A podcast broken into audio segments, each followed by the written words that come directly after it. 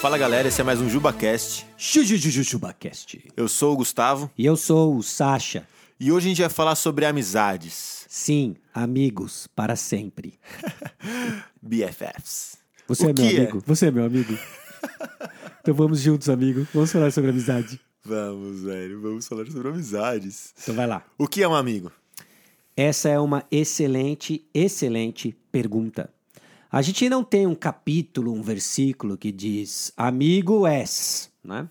Ah, você viu que eu usei a segunda pessoa do singular, né? Amigo és. Errado, mas eu usei, né? Porque era na revista atualizada que eu tô falando. Mas a gente tem uma descrição, a gente tem uma descrição na Bíblia interessante sobre amizade, quando Jesus está conversando com os discípulos no seu discurso de despedida. Por exemplo, lá em João 15, né? Em João capítulo 15, Jesus está dando as suas instruções finais para os discípulos e ele fala umas coisas interessantes, né? Ah, ah, por exemplo, né? É...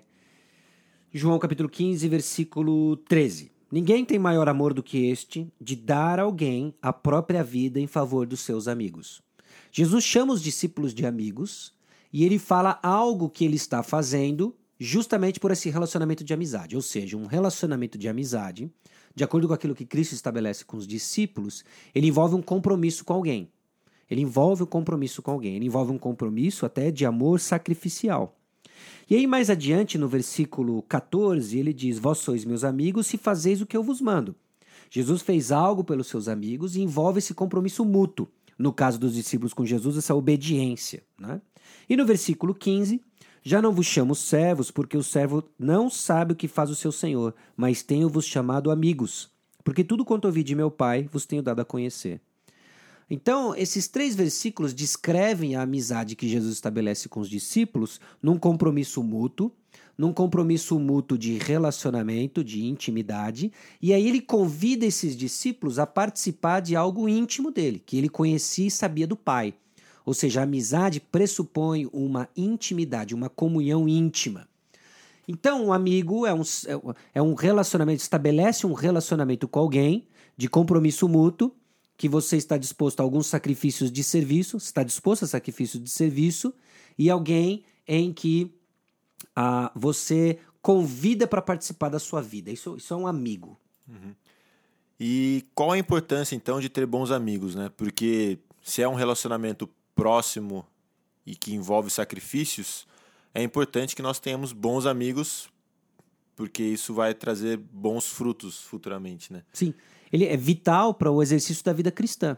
Quando a gente traz o conceito de amizade aqui descrito, não de uma forma exaustiva, mas dá para a gente os fundamentos de uma boa amizade, nós vemos que ele é vital para que você cresça no compromisso cristão, para que você cresça como cristão. Você não vai amadurecer sem bons amigos. E como eu faço para identificar um cristão maduro que possa ser meu amigo, então? Não, essa pergunta a gente responde não só estou atrás de um bom amigo, como você deve crescer para ser um bom amigo. Né? Então, baseado na nossa definição de amizade, o que, que é um bom amigo? Ele é alguém que vai participar você da vida dele. Então, é nesse sentido que a gente vê Provérbios capítulo 17, ah, desculpa, 27, 17, né? Ah, como o ferro com o ferro se afia, assim o homem ao seu amigo. Você participa alguém da sua vida e isso te deixa vulnerável. Por vezes é desconfortável ter amizades profundas e íntimas, porque ele não vai dizer para você o que você quer ouvir, ele vai dizer o que você precisa ver, ouvir. Então esse é um sinal de uma boa amizade. Você está participando o cara da sua vida, a pessoa da sua vida, e ela está dizendo algo para você que vai lhe ajudar a crescer como cristão. Tem esse compromisso mútuo. Então, eu afio alguém sou afiado, né? O ferro com o ferro sai faísca, os dois estão se afiando. Então, pelo que você falou, assim, é, a qualidade dos meus amigos reflete muito a qualidade do amigo que eu sou, no caso. Mas com certeza, né? E, e você vai construir amizades em torno de valores, né? A nossa amizade, ela nunca brota de uma forma natural, sem ligação e nenhum interesse comum. Existe um interesse comum na amizade. Ele pode ser superficial, ele pode ser construído apenas no entretenimento, ele pode ser um relacionamento de manipulação. Mas o que nós somos chamados a fazer, baseado no que Cristo fez por nós, é construirmos relacionamentos de amizade que estão fundamentados na pessoa de Jesus Cristo e o que ele fez por nós. Isso vai ser uma amizade cristã que vai realmente dar frutos e que vai transpor barreiras sociais, transpor barreiras do tempo e etc. É.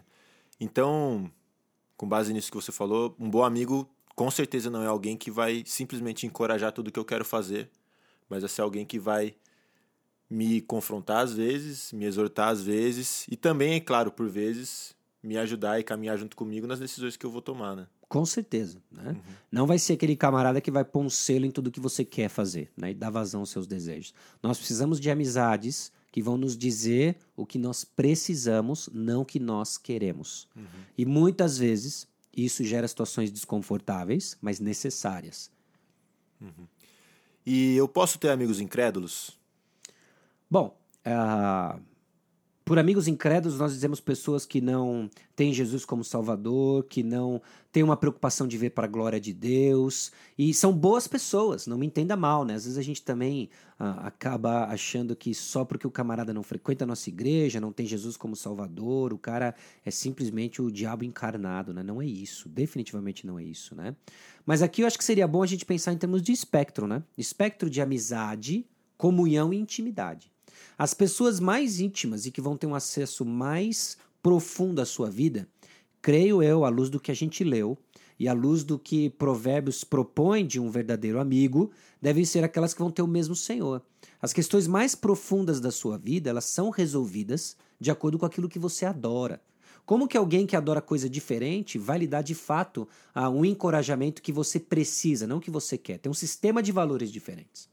Agora, nesse espectro de amizade, é lógico que você vai ter um relacionamento. Eu não quero ser preciosista aqui o suficiente com, a, com os termos, né? Mas uh, um relacionamento até de colega, um bom coleguismo, pessoas que vão ter até um certo sentido acesso à sua vida, que vão te dar bons conselhos práticos para a vida como um todo, né? Mas vai ser um acesso limitado, porque eles não vão ajudar você a caminhar com Cristo Jesus, né? Então, Será que a gente pode ter comunhão com eles? Quanto tempo eu passo com eles? Essas vão ser perguntas que vão ser respondidas ao longo do que é mais importante para você. Se estar com Cristo e crescer a semelhança de Cristo é o mais importante para você, você vai se secar de pessoas que vão lhe encorajar nisso. Ah, mas eu não vou falar de Jesus para os meus amigos. Ah, eu não vou falar de Cristo para os meus colegas. Aí a gente tem que fazer uma distinção entre evangelismo e comunhão. Jesus não falou o que ele falou em João 15, quando ele sentava numa roda, por exemplo, com ah, os cobradores de impostos, as prostitutas e etc. Era um relacionamento diferente.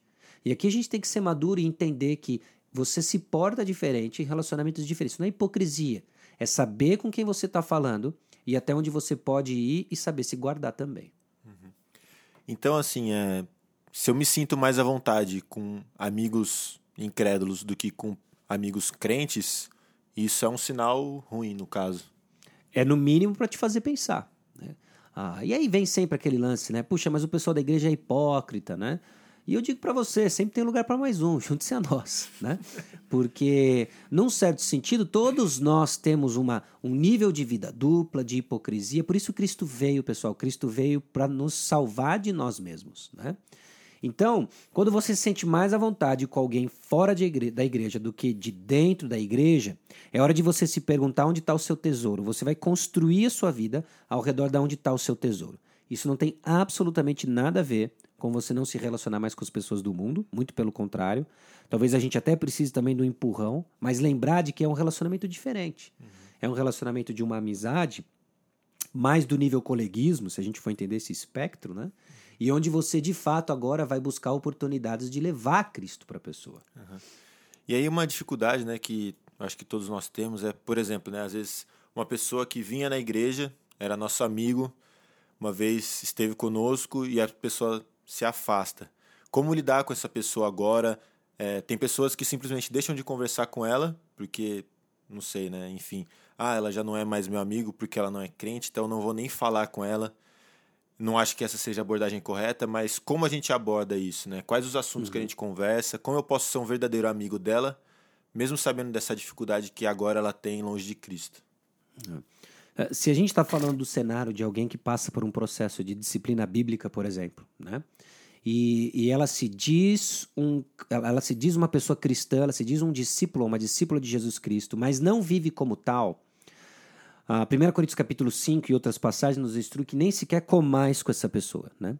O que, que isso significa, né? A comunhão na época da, da igreja primitiva, primeiro século, era exercida em volta de uma mesa de comida, né? Refeições não era como nós fazemos hoje, né? Que você vai numa padaria, come alguma coisa com a pessoa 15 minutos, fast food, esquenta no micro-ondas e beleza, né? Era um, era um processo demorado, onde a comunhão e a vida comum acontecia, né?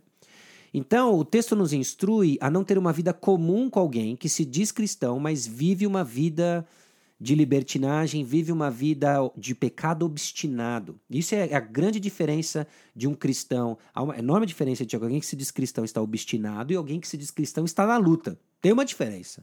Tem uma diferença e, e na luta estamos todos nós. Agora, obstinado não pode ser todos nós. Né? Então, se a pessoa passa por um processo de disciplina, ela não tem mais uma comunhão conosco. Aquilo que nos ligava, que era Cristo Jesus, a pessoa está negando pela forma como ela vive. E aí, se a gente simplesmente ignora esse fato, o que, que acontece? A pessoa não sofre a ausência de aquilo que antes era especial. Como é que ela experimentava muito da presença de Deus? Era na comunhão com o corpo de Cristo. Ela experimentava muito de Jesus no corpo de Jesus, no corpo de Cristo, a igreja. Quando isso cessa, qual que é o objetivo da disciplina? Né? É, é de fazê-la lembrar que o seu pecado o afastou da comunhão dos santos. E que essa saudade, entre aspas, a faça pensar, a faça lembrar de que antes ela estava no estado diferente e volte. O nosso objetivo é restaurar a pessoa. Então não é ser hostil, não é ser eh, maldoso, nada disso. Mas, Mas a é nossa que... conversa é uma só também. A nossa conversa é uma só. Você precisa se arrepender. O seu estado é pior do que o incrédulo. É pior do que o incrédulo, porque você conhecia, disse que creu e agora você vive como você quer. Uhum. E aí a última, último tópico, né? Existe amizade entre homem e mulher? Que nível de amizade é saudável entre pessoas do sexo oposto? Tem algum tipo de assunto que não deve ser é, tratado nesse tipo de relacionamento? Ou como funciona isso, né? É, essa é uma pergunta sensível, né? Eu não sei se todo mundo concorda com a posição que eu vou colocar aqui, mas eu vou tentar fundamentá-la, né? É, eu não acredito numa amizade profunda entre homem e mulher, a não ser que eles sejam casados, né?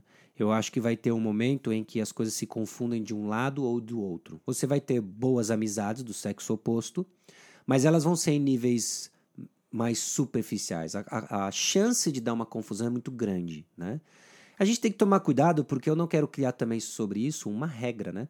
Mas o trato entre homem e mulher ele é diferente, ele é diferente. As pessoas, pessoas se envolvem, pessoas confundem, ah, eu acho que, e principalmente se a gente está falando de pessoas casadas, né? Protege o coração do seu cônjuge com relação a, a o que estava conversando com outra pessoa, você estava falando isso. Aí, enfim, né? A gente gravou alguma coisa algum outro dia aí sobre ciúme, né? Uhum. Que também envolve isso.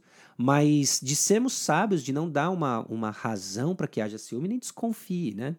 Então, uh, o seu melhor amigo, se você é casado, deve ser o seu cônjuge. Né? Se você não é casado, né, eu espero que você esteja desenvolvendo uma boa amizade com pessoas do mesmo sexo. E se você não é casado e está desenvolvendo uma amizade profunda com alguém do sexo oposto, é porque isso daqui a pouco se já não virou namoro. né? Então as coisas elas vão, elas vão acontecendo assim. E é bom, você vai casar com o seu melhor amigo, com a sua melhor amiga. Né? Eu acho que isso faz parte da, com relação a, a amizades do sexo oposto. Né? Então o perigo é muito do que a própria palavra de Deus nos diz sobre esse envolvimento que existe é, sexual mesmo, né? Ah, entre, ah, mas pouco exagero sexual, mas a, a, coisa não começa lá, né? A coisa começa antes, né? Uhum. Então, de muito cuidado com relação a isso, né? De proteger o seu coração, de proteger o coração da outra pessoa, né? Do sexo oposto, no caso, porque para dar confusão é muito fácil, muito uhum. fácil mesmo. Legal. Eu acho que é isso. É Claro que a gente não consegue ser exaustivo, mas tem bastante coisa para a gente pensar com relação a tudo isso, né? Principalmente que tipo de amigo eu tenho sido, porque isso também vai influenciar o tipo de amigo que eu procuro, né?